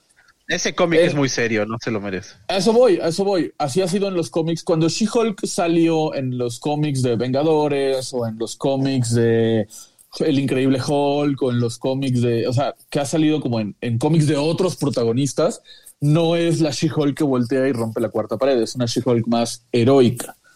Porque el cómic de ese personaje no es Sí, porque es así. Cómico, Pero exacto. el cómic de Born Again es una historia de venganza. O sea, es serio, es, es, es brutal. Yo siento o sea, que es, es un hecho con- que She-Hulk va a salir en la serie de Born Again, Oh. pero no va a ser la She-Hulk o la Jen Oh. World eh, chistosa y que rompe sino va a ser una, Odio. un personaje más heroico y más serio. Por lo que entiendo, quieren volver a traer a Hulk a la pantalla grande, ¿no? Con esto de World War Hulk que, que mencionan.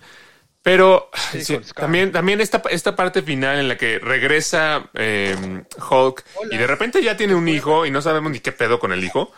Ya enti- entiendo que en los cómics se sabe que tiene un hijo y que eso tiene que ver con lo que vaya a suceder después en, en World War Hulk, con lo que ustedes quieran. Pero aquí, como lo plantean en la serie, es así como, hola, miren, les presento a mi hijo, bye. Y es como, güey, ¿y eso qué chingados?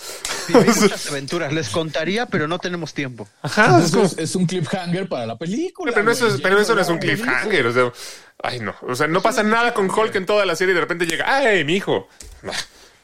Tarán. No, ya. O sea, tan, tan, tan chafa, tan chafa es que el mismo Kevin Feige no quiso, no quiso interpretar la voz de, de él mismo, ¿no? De, de Kevin, el aparato, No, el no robotcito. quiso salir, iba a salir en persona. Y eso dijo, no, su voz tampoco. Yo creo que leyó el guion y dijo, no, ma. No, no, no, no, no. Increíble. Si hubiera pero- dicho eso, no lo hubiera probado y no se hubiera grabado. A lo mejor dijo, bueno, lo apruebo, pero yo no salgo. O sea, si, si algo sale mal con esto, que seguramente saldrá, eh, yo no pongo mi, yo no firmo mi nombre. O no sé. Sí, exacto, a mí no me metan en sus. No, no es cierto. Para mí fue, para mí fue un buen final. O sea, la serie sigue siendo mala, sí, porque es una serie para muy, muy amantes de She-Hulk. O sea, si no amas al personaje, por ejemplo, yo no lo amo, la serie para mí es mala. Ahora, Pero el final a mí se me hizo de una manera muy ingeniosa, diferente y que respeta la esencia del personaje. ahora es Entonces, mala, pero mucho. es entretenida, porque por lo menos me, o sea, me mantuvo entretenido más que Miss Marvel, por ejemplo. Ay, no. O sea, sí Y yo ahí difiero, fíjate. Sí me las recomendarías para entretenerme, Alex. No, a ti no, Mario. Te, te recomendaría, a, a ti te recomendaría más de Marvel Este, la de los Eternals. Ve Daredevil, Mario. Los Eternals. Los Eternals. Daredevil, Más Mario. Kubrickesca. La de Daredevil es para ti, Mario. Pero, eh, ¿cómo se llama? Eh, Pues no, no sé, o sea, yo sí la sentí ¿Y como... ¿Qué, qué quieres? ¿Diarrea o vómito nasal? O sea, Lo, lo que sí, lo que sí, y eso, No, no lo que sí, ser. y esto sí ni siquiera... Todos menos de ti, Raúl. No, lo que sí esto, y esto ni siquiera lo comentan, como tú dijiste en la, en la parte del final de criticarse a sí mismo, esto ni siquiera lo mencionan, que sí es muy cierto, los, los efectos visuales de la serie dan vergüenza. sí, sí. Claro que lo mencionan. No dicen nada sobre el CGI. Nomás dice, no hay mucho dinero, sí. transfórmate fuera de Cuando cuadro. le. eh, Pero No, no, pero eso, eso lo que dice, eso lo que te está diciendo es, si te transformaras en cuadro, es porque vamos a gastar mucho dinero en este, en este CGI.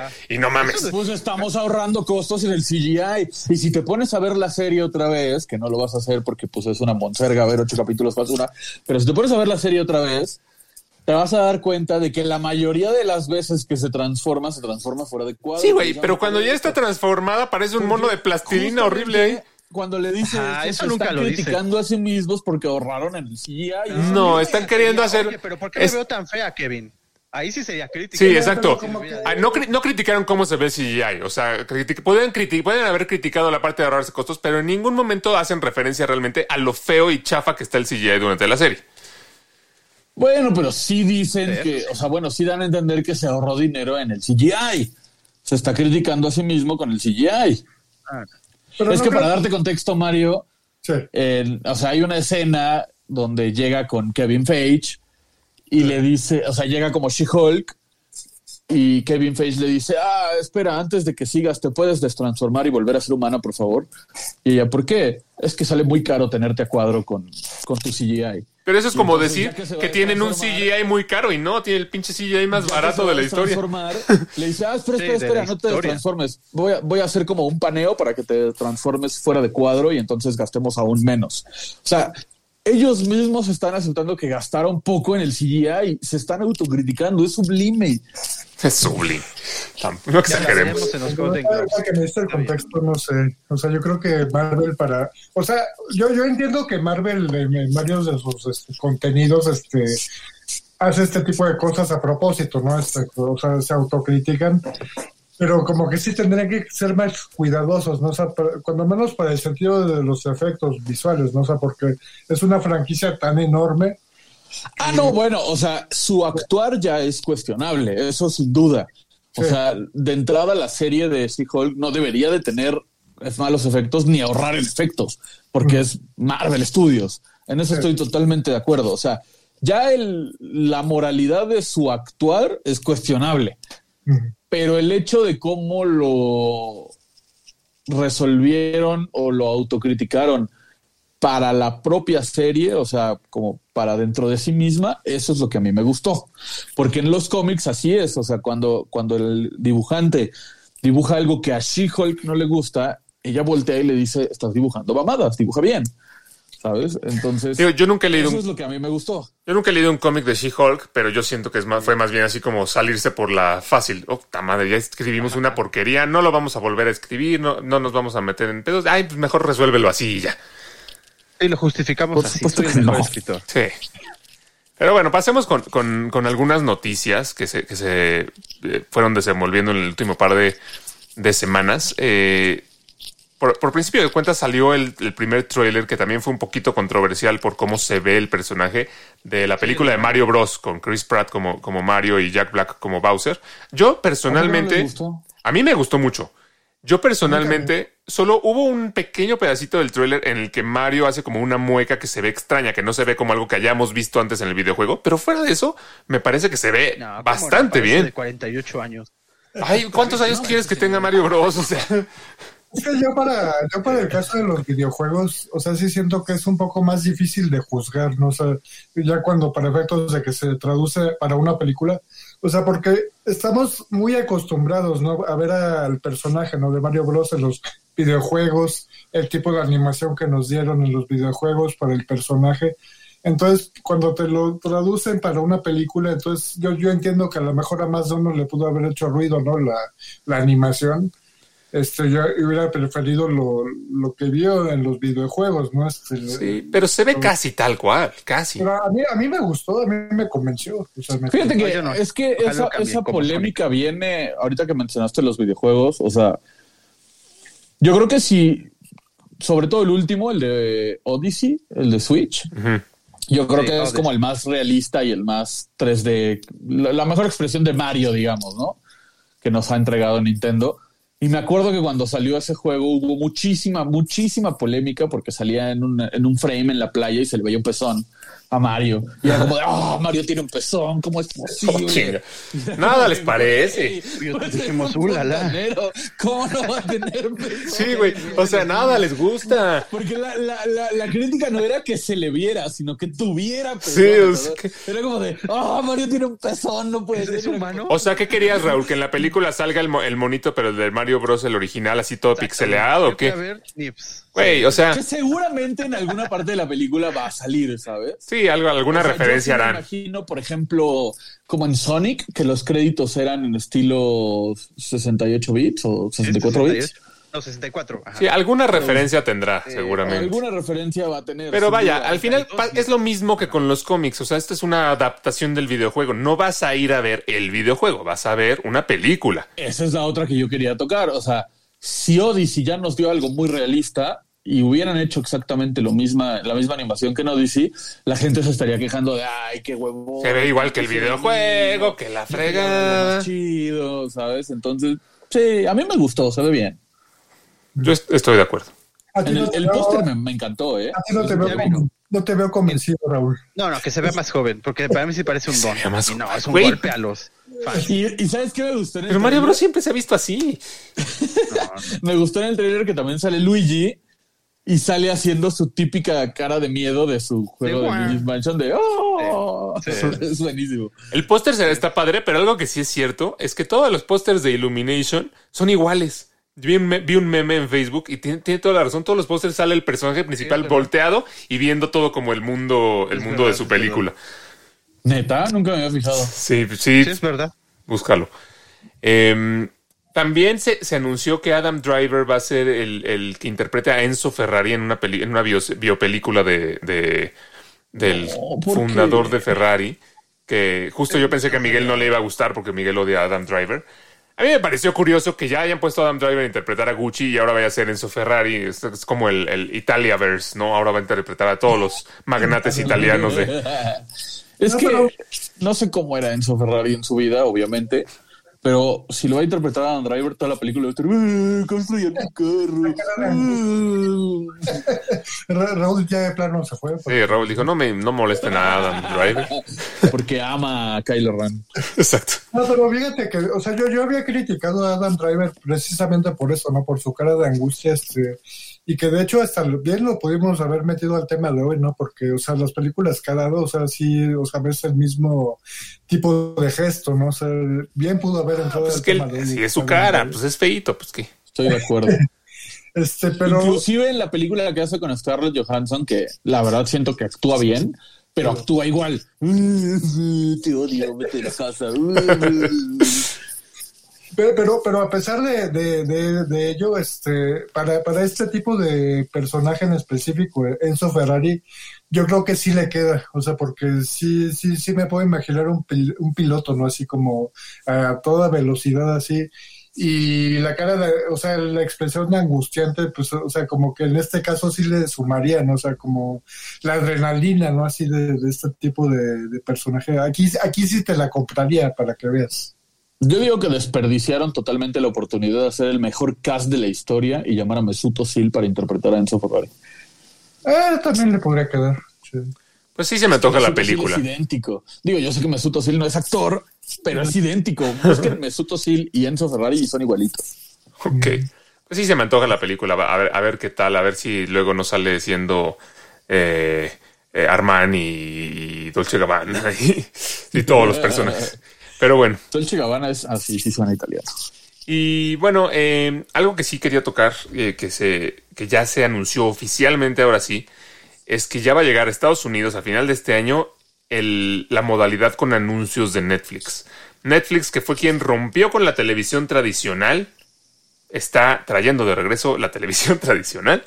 Básicamente eh, va a tener su, su modalidad con anuncios, que no solo eso a mí me sorprendió, o sea, porque de entrada eh, va a ser poco popular la decisión de poner anuncios en un servicio de streaming. Eso es obvio, aunque Disney también ya anunció que va, que va a tenerlo y, y otros más. Pero no solo va a ser una modalidad en la que haya publicidad durante los programas o películas que consumas, sino que esta modalidad más barata, que realmente va a ocupar el precio que antes ocupaba la, la, la de menor precio de Netflix, va a ser con menor calidad. Solamente se va a poder streamear a 720, eh, a resolución de 720, que no es ni siquiera Full HD. Ya de- deja tu 4K. Entonces, eso sí me llamó la atención para que veas y me, pregunto realmente qué tan popular va a ser esta, nueva estrategia de, de Netflix que de por sí ya ha venido en picada durante todo el último año.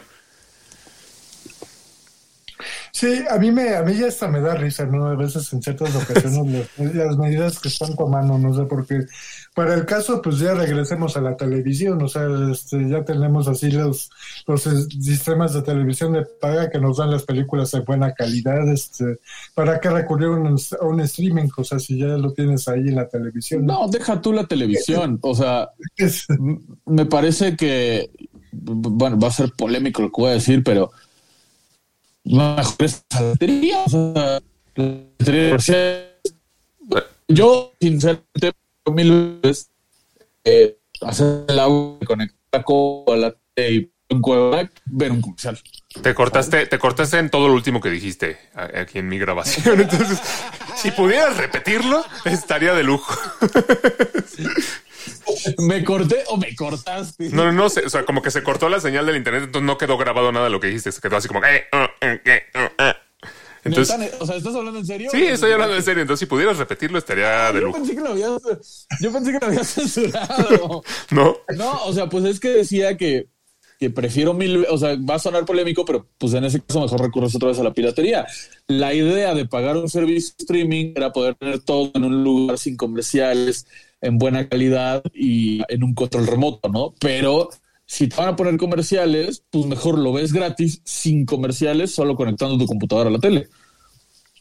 Sí, o sea, la verdad es que no, no es, no es que, que yo vaya a recomendarte ver piratería, pero pues sí, o sea, todo el atractivo de Netflix lo ha ido perdiendo poco a poco. Y este ya es así como uno de los últimos clavos en el ataúd, ¿no? O sea, yo siento que el atractivo sí, principal es era, ok, en Netflix estamos eh, juntando eh, muchas películas y series de, de- de otros lados, te- que lo tengas todo en un solo lugar, que no tengas comerciales, que lo puedas ver cuando tú quieras, demás. Obviamente con la entrada de otros servicios de streaming eso va eh, eh, mermando. Obviamente pues los otros servicios quieren tener sus propias películas, sus series, sacando contenido de Netflix y Netflix adopta eh, la, estrategia de traer contenido original que le ha funcionado en ciertos, eh, hasta cierto punto, pero vaya, ya no tiene ese gran catálogo que a lo mejor alguna vez eh, tuvo. Y ahora empiezan con este tema de ya no vas a poder compartir tu cuenta. Si no estás en la misma casa, no puedes compartir la cuenta y te vamos a castigar si lo haces. Eso también súper impopular. Y ahora este tema de los anuncios, pues sí, vaya, o sea, yo no quiero ver una película que, me- que a la mitad me vayan a poner un anuncio. No sé cómo lo van a manejar en temas de, de películas, porque lo que yo vi es que por cada hora iba a tener aproximadamente cinco minutos de comer- comercial, que también, también es bastante, ¿no? Entonces yo no quiero pon- yo no quiero ponerme a ver una película y que me la corten a la mitad con anuncios. Eso se me haría horrible, la peor experiencia. Y, no, y por ejemplo, o sea, eh, fue una estrategia que usó mucho Spotify al principio, ¿no? De hecho, sigue existiendo Spotify gracias.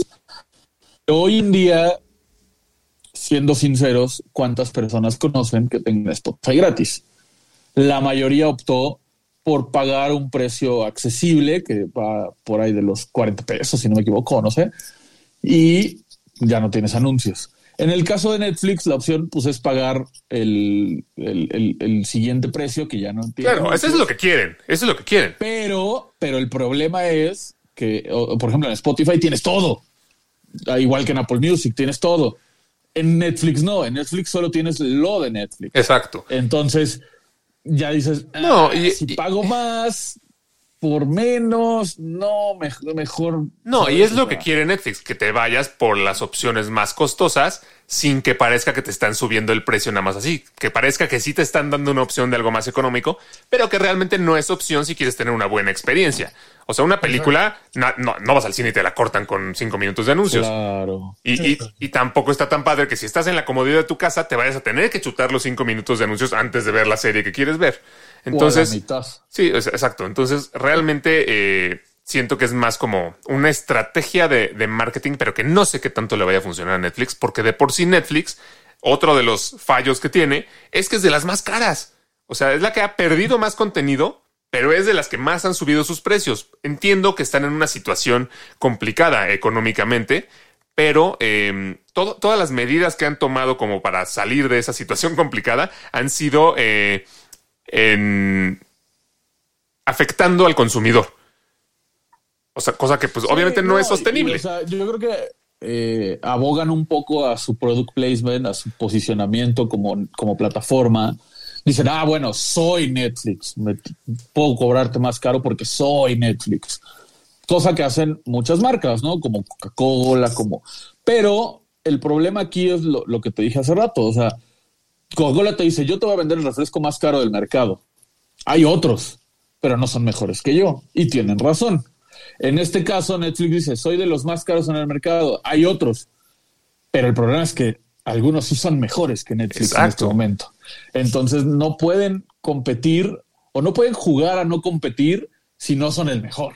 Exacto, la estrategia de Netflix, la estrategia de Netflix es decirte, necesito dinero, entonces te voy a cobrar más. No te voy a ofrecer más por tu dinero. Es necesito yo tener más dinero, entonces te voy a cobrar más a ti, usuario, y hazle como quieras. Entonces, esa estrategia obviamente no, no, no, no funciona, porque pues yo como usuario, pues porque chingados le voy a pagar más a alguien que no me está dando más por lo que pago, ¿no? Claro. Claro. Y, y tienen, un- tienen un gran problema porque la única manera de ofrecer más, o más bien, o sea, sí, la única manera de ofrecer más es ofrecer contenido original. Ya no pueden ofrecer contenido de otros estudios. Pero si Disney te ofrece Marvel y te ofrece Star Wars y HBO te ofrece Game of Thrones y Prime te ofrece tal, o sea, tienen la única manera que siento que Netflix podría competir sería conseguir o crear una franquicia multimillonaria. No, y muy cabrona, Y muy cabrona, muy y cabrona. Es muy difícil en estos tiempos encontrar el hilo negro. ¿sabes? Exacto. Es o sea, piénsalo difícil. tú. eh, lo, lo que podría, llegando ya a un momento crítico, la única razón por la que los suscriptores de Netflix podrían decir, no, pues es que necesito seguir pagando Netflix porque ahí va a salir mi serie favorita, pues son las pocas series que ya tiene Netflix este, que, que siguen atrayendo mucha gente, ¿no? Por ejemplo, Stranger Things, por ejemplo, You, eh, este tipo de, de producciones. Ok, pero You ya viene su última temporada. Stranger Things a ver cuánto se tardan en sacar la última temporada. Entonces, si no te mantienen así, si no sacan, si no encuentran el hilo negro para mantenerte enganchado y, y siguen teniendo estas estrategias de, de alzar y alzar y alzar los precios o ofrecerte menos, menos y menos, yo creo que sí van a seguir perdiendo suscriptores. Sí, sí, eso totalmente.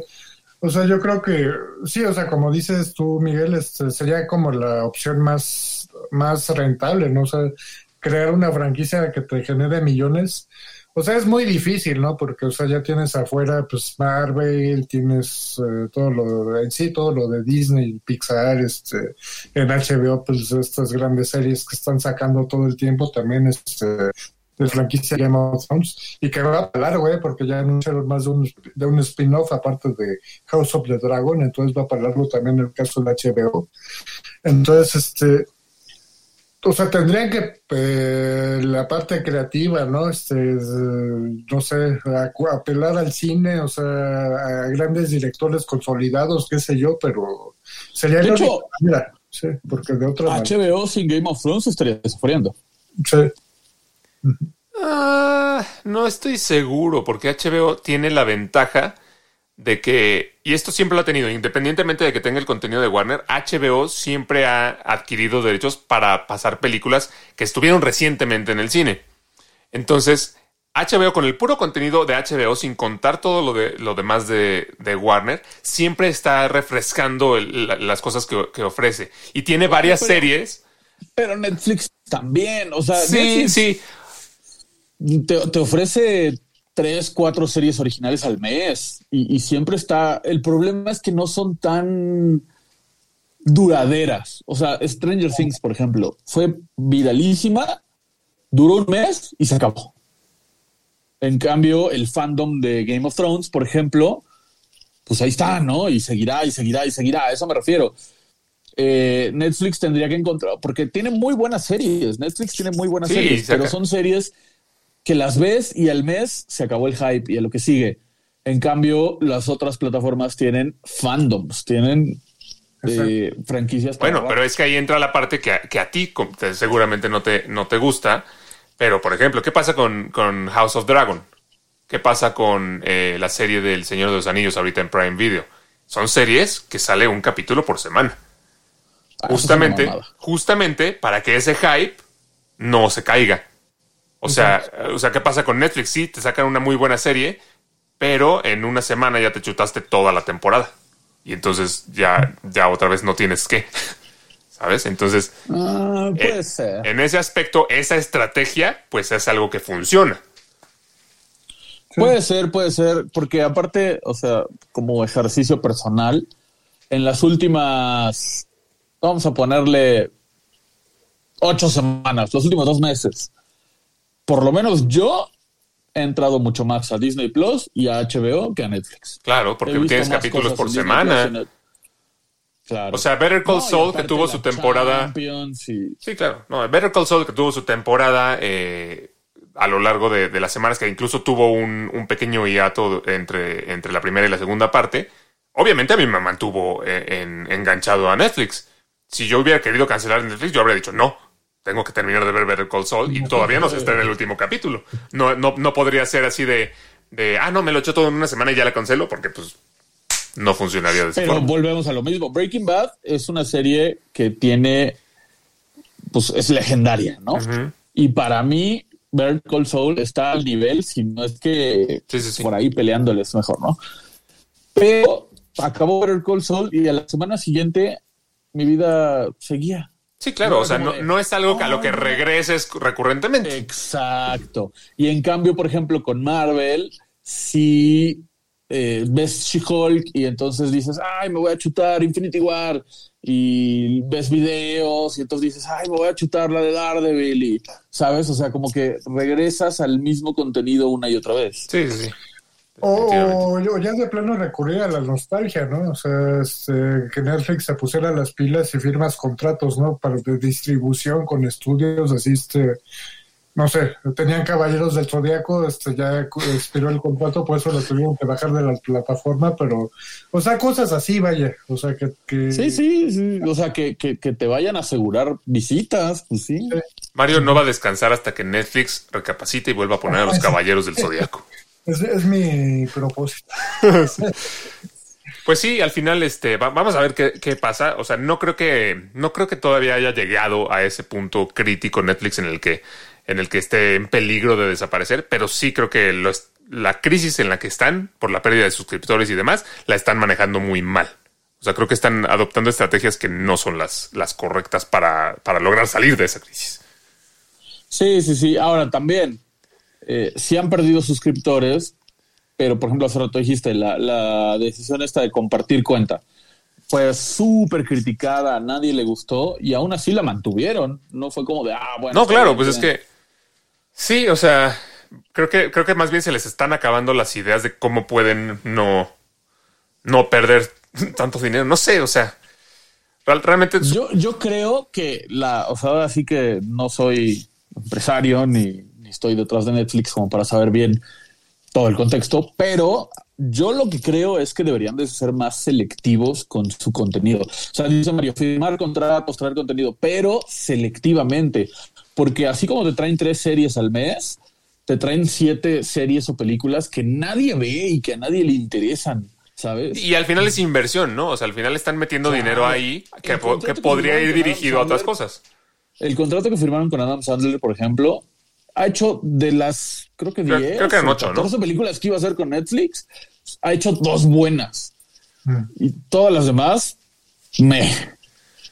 Sí, o sea, Netflix algo que hizo mucho es querer llenar demasiado su cartera de, de contenido. Y durante mucho tiempo lo que hizo Netflix, su estrategia fue endeudarse y endeudarse y endeudarse para traer más contenido.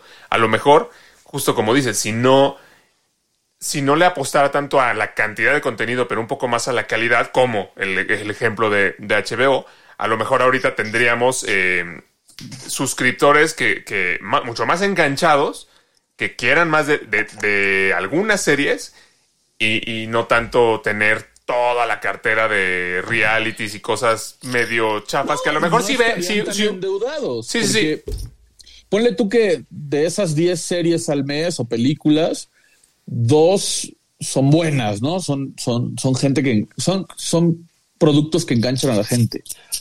Pero no te endeudas con las otras ocho que no sirven para nada. exacto, o sea, destinas o, o te ahorras ese dinero o lo destinas a cosas que vayan a funcionar mejor. Claro. Manifiesto fue un gran acierto, debo de decirlo. Pero ansioso. Pues tú lo dices, yo, he- yo he oído cosas muy diferentes a las que tú comentas. Ah, Manifiesto es una joya. Ah, yo también he Es lo mejor que ha subido Netflix en el año. Yo he oído que empieza bien y que termina horrible. Sí. Pero Pues lávate los oídos, has oído mal. ok. La que sí he oído que está, que está buena es la de Dahmer. Sí, Me quedé en el segundo capítulo. No lo he terminado. ¿eh? Sí me han dicho que está buena. síganla, la verdad sí vale la pena. Sí, está bueno. Bueno, pues ya, ya iremos viendo qué pasa con, con Netflix. Este, eh, ahora sí que síganos escuchando, lo iremos platicando conforme se vaya Raúl se murió, ¿verdad? desarrollando más información. Sí, a Raúl se le fue el, el internet. Eh, pero bueno, aquí lo, aquí lo vemos la próxima semana con más coraje sobre el Zack Snyder y, y demás. Muy bien. Sigan escuchando el podcast en todas las, las plataformas porque tenemos un episodio nuevo prácticamente cada semana. Y por acá nos seguimos escuchando.